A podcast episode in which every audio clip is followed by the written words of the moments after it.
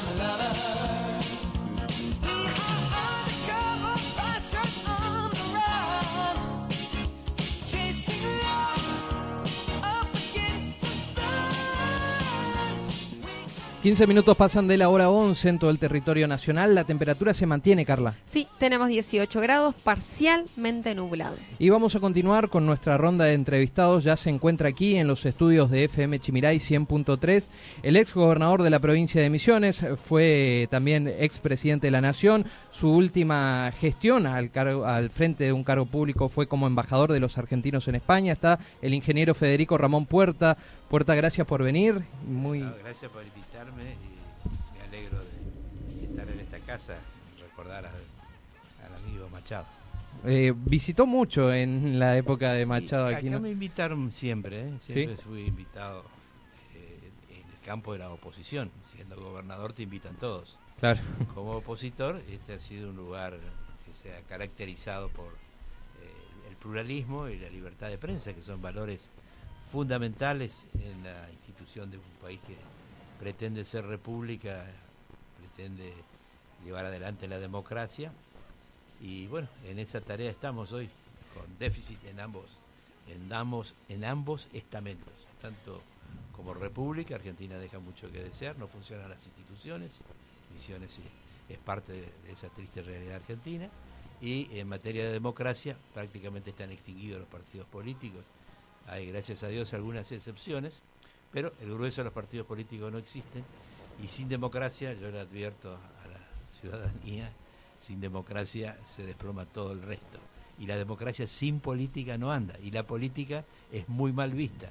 Así que los amigos de lo ajeno, los eh, corruptos que manejan fondos públicos, estimulan esta realidad.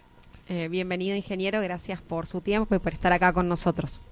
Bien, eh, eh, ingeniero, quería preguntarle, ¿qué es el peronismo federal republicano? Lo vimos acompañando mucho a la figura de Pichetto en distintas recorridas. ¿Qué se busca con este espacio? Sí, es buena la pregunta y la respuesta es tan corta y tan simple que la gente entiende enseguida.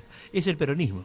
Hoy no hay peronismo. Los gobiernos eh, en nuestro país, salvo tres o cuatro excepciones, son todos kirchneristas y el kirchnerismo ya no tiene nada que ver con el peronismo. Pero lo usan al nombre y a las instituciones que representaron en su momento el peronismo. Es un gran negocio usar el peronismo para conseguir votos. Es un gran negocio que los hizo muy rico a ellos manejar los fondos públicos. Pero los fondos públicos son públicos, no son de ellos, los usan ellos como si fueran propios. Entonces pasa lo mismo con el peronismo. Al peronismo lo tienen intrusado, están los partidos, los PJ, por ejemplo, en Misiones no existe ya creo que hasta es una verdulería la casa que construimos los peronistas con nuestros aportes durante prácticamente 20 años, desde el 83 hasta el 92, 93 que me tocó inaugurarla, eh, aportábamos eh, los afiliados en función de nuestras posibilidades y eso se hizo. Bueno, hoy ya no queda nada de eso y es grave, es grave porque sin, vuelvo a repetir, sin partidos políticos, sin ejercicio de la política, como principal actividad. Debajo de Dios, después viene la política. Todo el resto es secundario. Y nosotros tenemos invertido los valores. Creemos que política es mala palabra. Y yo entiendo por qué la gente cree eso. Porque ve a aquellos que llegaron con los zapatitos rotos, hoy son millonarios, con los fondos públicos. Bueno, el peronismo republicano federal es el peronismo. El peronismo es fuerza de vanguardia. El peronismo es el que arregló la crisis de la hiperinflación del 89. El peronismo es el que arregló el vacío de poder del 2001. Y es el peronismo el que va a tener que arreglar este desastre que vive la Argentina, nuestra provincia y todo el país con ideas de vanguardia, ideas liberales, capitalistas, privatistas. Dije tres cosas que la gente cree que las tres son malas palabras. Sin embargo, esas tres cosas hicieron grande a Alemania después de la Segunda Guerra, a Estados Unidos después que se independizó. El mundo libre, el mundo donde hay trabajo, a donde van nuestros hijos o nuestros amigos a buscar trabajo, es capitalista, liberal y privatista. China, después que murió Mao, ¿qué hizo? Siguió siendo el Partido Comunista, porque manejan nada más y nada menos que el principal partido, pero en economía son capitalistas, liberales y privatistas. Mira, yo tengo un ejemplo como gobernador. Yo privaticé papel misionero, es una maravilla hoy. Puerto Rico es una de las ciudades con mayor índice de crecimiento y eh, menos desempleo del país. No privaticé el ingenio azucarero de San Javier, un desastre, lleno de ñoqui. Hay gente que vive en Apóstol y cobra sueldo en el ingenio. Bueno, es, es lo que eh, destruye la realidad productiva que es la que tenemos que reivindicar. Ahora, ¿qué pasa que el país o la Argentina no copia ideas o modelos que en el mundo han sido exitosos? esa es la clave. ¿Por qué copiamos a los que le va mal? Hoy este gobierno, el gobierno kirchnerista, el de Alberto, el de Cristina, o los gobiernos provinciales que apoyan a ellos, como el nuestro, el de Misiones, eh, son seguidores de Venezuela, de Cuba, de Nicaragua, de las bandas terroristas de Hamas y aquellos que están involucrados en la voladura de la Embajada de Israel y de la AMIA. Sin embargo, salimos en contra de Israel a favor de los grupos terroristas, cuando hay que eh, tratar de conseguir la paz en Medio Oriente, pero no reivindicar al terrorismo. Bueno, estas son las cosas por las cuales la Argentina anda mal. O damos un giro ideológico claro, que no es ni a la derecha ni a favor de Estados Unidos, es a favor de la sensatez. Copiémosle a los que le va bien. A los que le va bien, ¿por qué vamos a copiar a los que le va mal?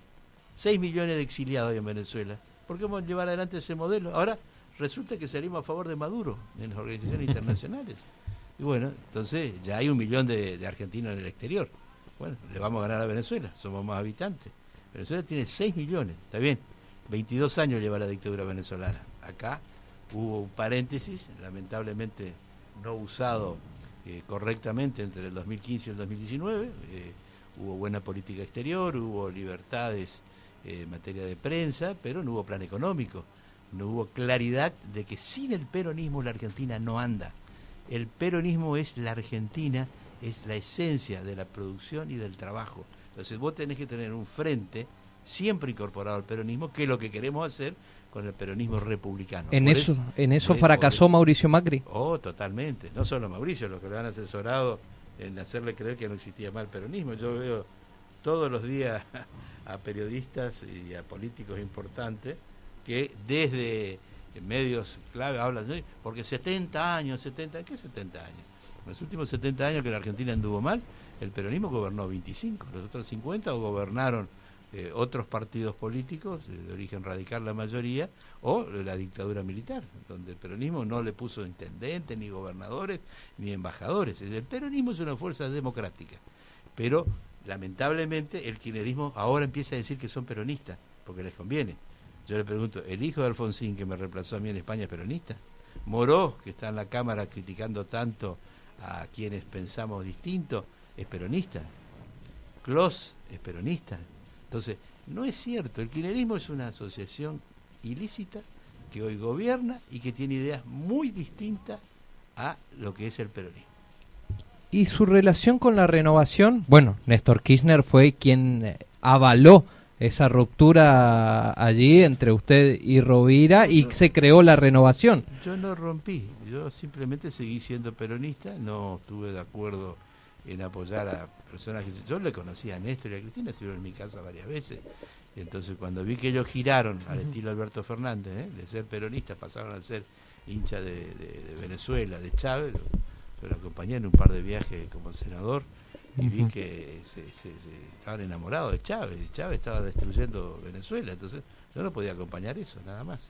Y yo seguí mi camino, el del peronismo, donde está hoy el compañero Pichetto, a quien tenemos que llevar como vanguardia, y hay otros que tomaron el camino equivocado, el camino de Venezuela. Yo le advierto a nuestro pueblo que aprovechemos estas elecciones eh, ahora eh, para mostrar que la mayoría de los argentinos no estamos de acuerdo con esto. Después va a ser tarde. ¿eh? ¿Y el peronismo republicano federal va a participar en estas elecciones de medio término? Sí, por supuesto. ¿Con quién? Con el frente opositor. Nosotros somos partidarios de engordar la oposición. Ahí hay que conseguir que tengan bien claro tanto radicales como eh, los dirigentes del PRO, algunos ya han entendido, que el peronismo no va a ser pata de ese frente, va a ser cabeza junto con la cabeza de ellos. un frente tiene que tener varias cabezas, no una cabeza y un montón de patas. Entonces, casi, casi, casi te están diciendo que tenés que ser esclavo de, de, otro, de otro esquema, ¿no? Nosotros somos un esquema donde coincidimos en la idea básica con el radicalismo, con el PRO, en materia de libertades, en materia de respeto al que piensa diferente, y tenemos que frenar esta avalancha de chavismo que se nos viene encima y que hay que pararla uniendo a toda la oposición. Por eso no sirve no sirve la tercera vía. Los que hablan de tercera vía, perdón la palabra que a están en la joda. Están siendo funcionales al quinerismo. Están manejando la Cámara de Diputados, la tercera vía de su momento. ¿En, dónde? y Sergio Massa se presentaba como el... bueno, totalmente entregado. Yo a Sergio lo apoyé en el 2015 y gracias a esos votos que después encolumnamos en, en el frente opositor pudimos desplazar al quinerismo pero lamentablemente eh, Alberto Fernández, Sergio, todo eso, dijeron una cosa y tomaron el camino contrario.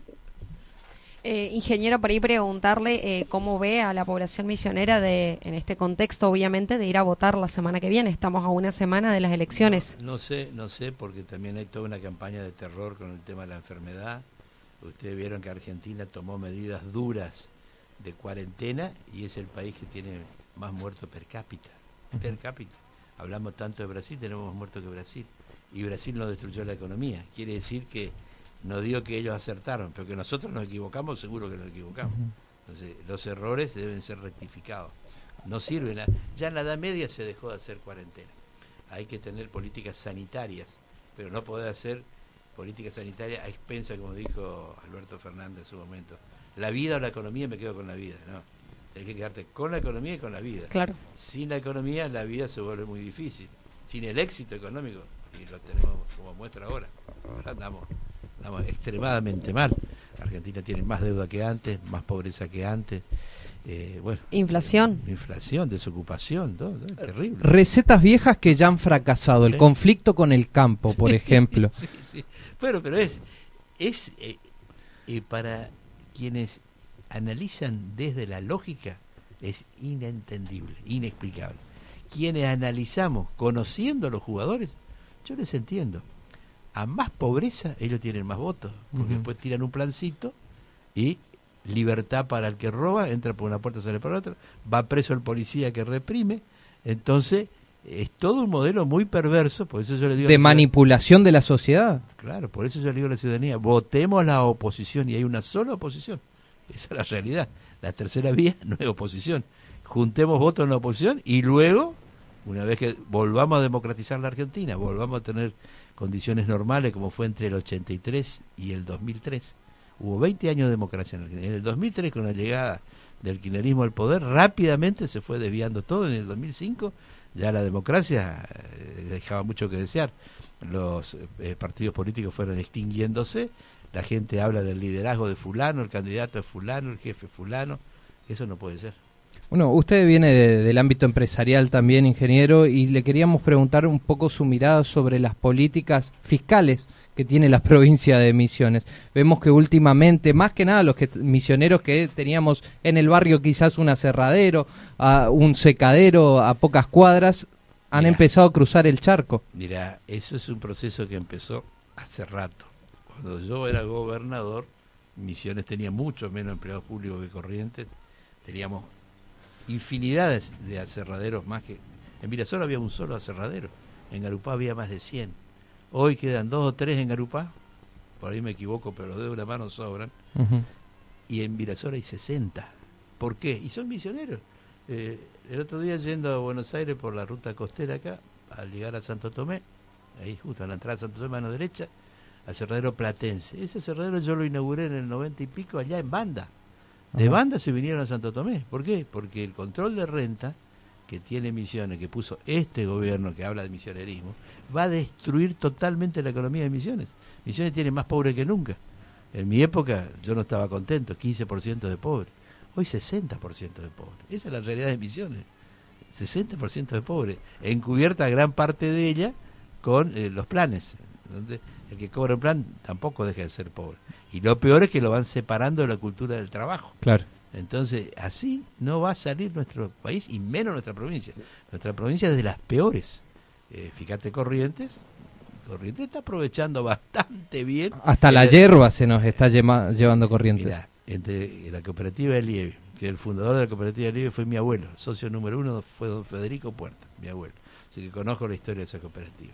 Esa cooperativa. Las Marías. Y Las Marías muelen y envasan el 40% de la hierba del país. Dos cerradas dos eh, eh, empresas, empresas yerbateras. Las tres más grandes que están en Apóstoles, Amanda, Rosamonte y la mía, no no igualamos a las Marías. Las Marías solas más que las tres juntas. Eh, cuando yo era gobernador, era totalmente al revés. Totalmente al revés. En Corrientes se molía y se envasaba el 10% de la yerba. ¿Qué es lo que produce corriente? 10, 12%. Ahora va a producir el 20, el 30, porque se planta mucho más en corriente que en misiones.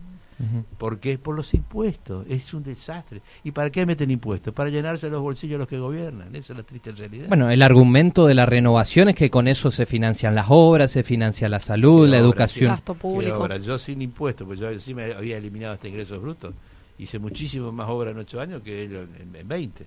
Eh, además fa facturan obras que se hicieron en la década del 90, como propia la Costanera de Posada, es obra de Carlos Men, y no quiero dar mi nombre, pero yo le pedí el día que se inauguró Yacyretá, por favor, hagamos esta costanera que todos decían que no se podía hacer. Eh, Posadas, cuando yo llego gobernador, ustedes saben que soy hijo de apóstoles, siempre le decía a mis amigos posadeños, le digo, ¿usted no sabe que está el río Paraná ahí? ¿Cómo van a tener una villa miseria en la barranca? Todas las ciudades de nuestro país tienen una costanera cuando están sobre el río Paraná llámese Corrientes, Santa Fe, Rosario, no desaprovechan el río Paraná. Eso en cuanto a belleza, ni hablar en cuanto a productividad. pero por eso, hoy el turismo va a posar en la costanera. La costanera se inauguró el 9 de septiembre del 99, con Carlos Menem de un lado y eh, Dualde del otro. Así fue. Bueno, sin embargo, presentan que todo eso... No, no es cierto. La Ruta 14 es fondos nacionales que se consiguieron en aquellos tiempos, la Ruta Costera. Bueno, tuvieron la sensatez de terminar esa ruta. Eso hicieron bien. Hicieron muy mal de terminar con los planes de viviendas rurales, viviendas para trabajo rural. Hoy toda la población de Misiones va a Posadas. Hoy Apóstol está rodeado de Villa Miseria. Y eso ya no teníamos más. Lo habíamos resuelto con políticas de vivienda a favor de el que está produciendo en la chacra o trabajando en un secadero o trabajando en, en actividades rurales. Hoy no, hoy no, esa gente no se le da nada. Conclusión, el rumbo es equivocado y el discurso está totalmente aceptado por infinidad de periodistas. Ustedes son una excepción, pero la guita que se gasta en publicidad de todos los gobiernos del país, ¿eh? todos los gobiernos, del que cuesta muchísimo escuchar a un periodista opositor. Hay, pero gracias a Dios eh, no han desaparecido, pero los aprietan y cada vez son más los que se entregan. Entonces, el periodismo es fundamental que tenga el valor de defender instituciones que están totalmente relacionadas con la democracia. Sin democracia esto no se resuelve. Eh, ¿Está vinculado al armado de Activar, que justamente lidera su hijo? Bueno, eso es tarea de, Pedro y de mucha gente que lo acompaña. Reivindicar el peronismo es algo saludable. Yo me he dedicado a colaborar en reconstruir a nivel nacional una alternativa realmente peronista. El peronismo no puede eh, quedar pegado con el kirchnerismo, porque vamos a ser culpables de algo que no somos culpables, somos víctimas no culpables de esto. La, gran víctima del kirchnerismo es la Argentina, y, después de la Argentina el peronismo. Pues la gente cree que este gobierno kirchnerista es peronista, y no tiene nada que ver con el peronismo, es todo lo contrario. Y, y, repito, van a participar en las próximas elecciones. ¿Podemos ver algún Pichetto como candidato a diputado nacional? ¿Ya se está hablando de nombres? Yo creo que Pichetto tiene que estar en la lista en Provincia de Buenos Aires. Es muy importante ganar la Provincia de Buenos Aires. A mí me gusta la presencia de Pichetto en Provincia de Buenos Aires, como me gusta la presencia de la exgobernadora en Provincia de Buenos Aires. Es decir, esto de andar cambiando de distrito me parece que no es saludable. ¿eh? Es como si ustedes después me ven, porque muchas veces me ofrecieron ser candidato a diputado o senador por Capital. Yo por mi actividad empresaria tengo tanta residencia en Capital como en, como en Apóstoles, estoy un poco más en Apóstoles, pero si yo nunca me cambié de domicilio, mi, domicilio está acá. Pero si cambio de domicilio me ofrecen cargos allá, yo no voy a hacer eso, no hay que hacer eso. Entonces, Pichetto en Provincia de Buenos Aires mete muchos votos y nos va a ayudar a juntar votos acá en Misiones también. Cuando él visitó en el 2019 o verá, ganamos Verá, que hacía 50 años no ganábamos.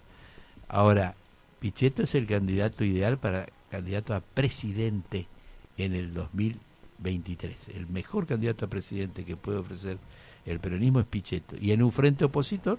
Acompañado por los distintos espacios. No, tendríamos que ir a una, a una interna, como fue la de Menem Cafiero, esa fue muy buena. Eh, no, no en las pasos, antes de las pasos. bueno, irá a la reta por el PRO, o el que diga el PRO, irá Cornejo por el radicalismo o el que diga el radicalismo, y nosotros los peronistas vamos a ir con Pichetto. Y bueno, vamos a ver quién gana eh, sin vice, ¿eh? solo candidato a presidente que llevar. ¿Por qué sin vice? Porque el que sale segundo tiene que ir de vice, si ah. no se rompe el caudal de votos que se junte, y el que sale tercero tendrá que ser jefe de gabinete. Y si hay un cuarto partido, bueno, que elija un ministerio o una embajada. Si soy yo el cuarto, me voy a España. Solo para, para finalizar y descartar algún tipo de dudas, escuché su nombre muy fuerte como sugerencia o posible candidato a diputado nacional por la provincia de Misiones en las generales, ¿no? A mí me parece que la candidatura a diputado nacional ahora en el en, septiembre, ¿no? Va a haber paso en septiembre. Eh, lo ideal sería que compensemos eh, en este frente opositor que hoy lleva en tercer lugar a, a, Quisca, que es del peronismo republicano, que compensemos, porque el radicalismo lleva el primer lugar en la lista provincial y en la última interna salió tercero el radicalismo. Segundo salimos nosotros. Y primero salió el PRO, hoy el PRO está segundo.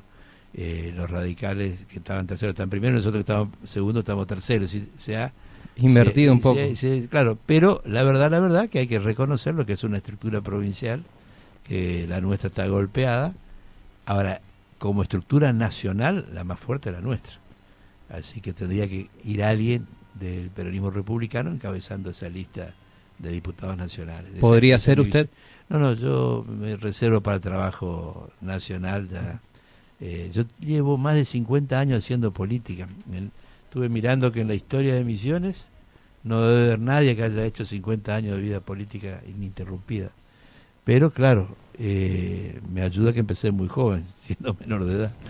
y eh, gracias a Dios me da salud y, vamos a meterle unos, unos 50 años más, si Dios quiere. Ingeniero, le agradecemos mucho por su tiempo, por su visita aquí a los estudios de la radio. Ojalá tengamos otra oportunidad para volver a charlar con usted. ¿eh? Bueno, muchas gracias y felicitaciones. gracias por su tiempo. Lo teníamos al ex gobernador de la provincia de Misiones, el ingeniero Federico Ramón Puerto.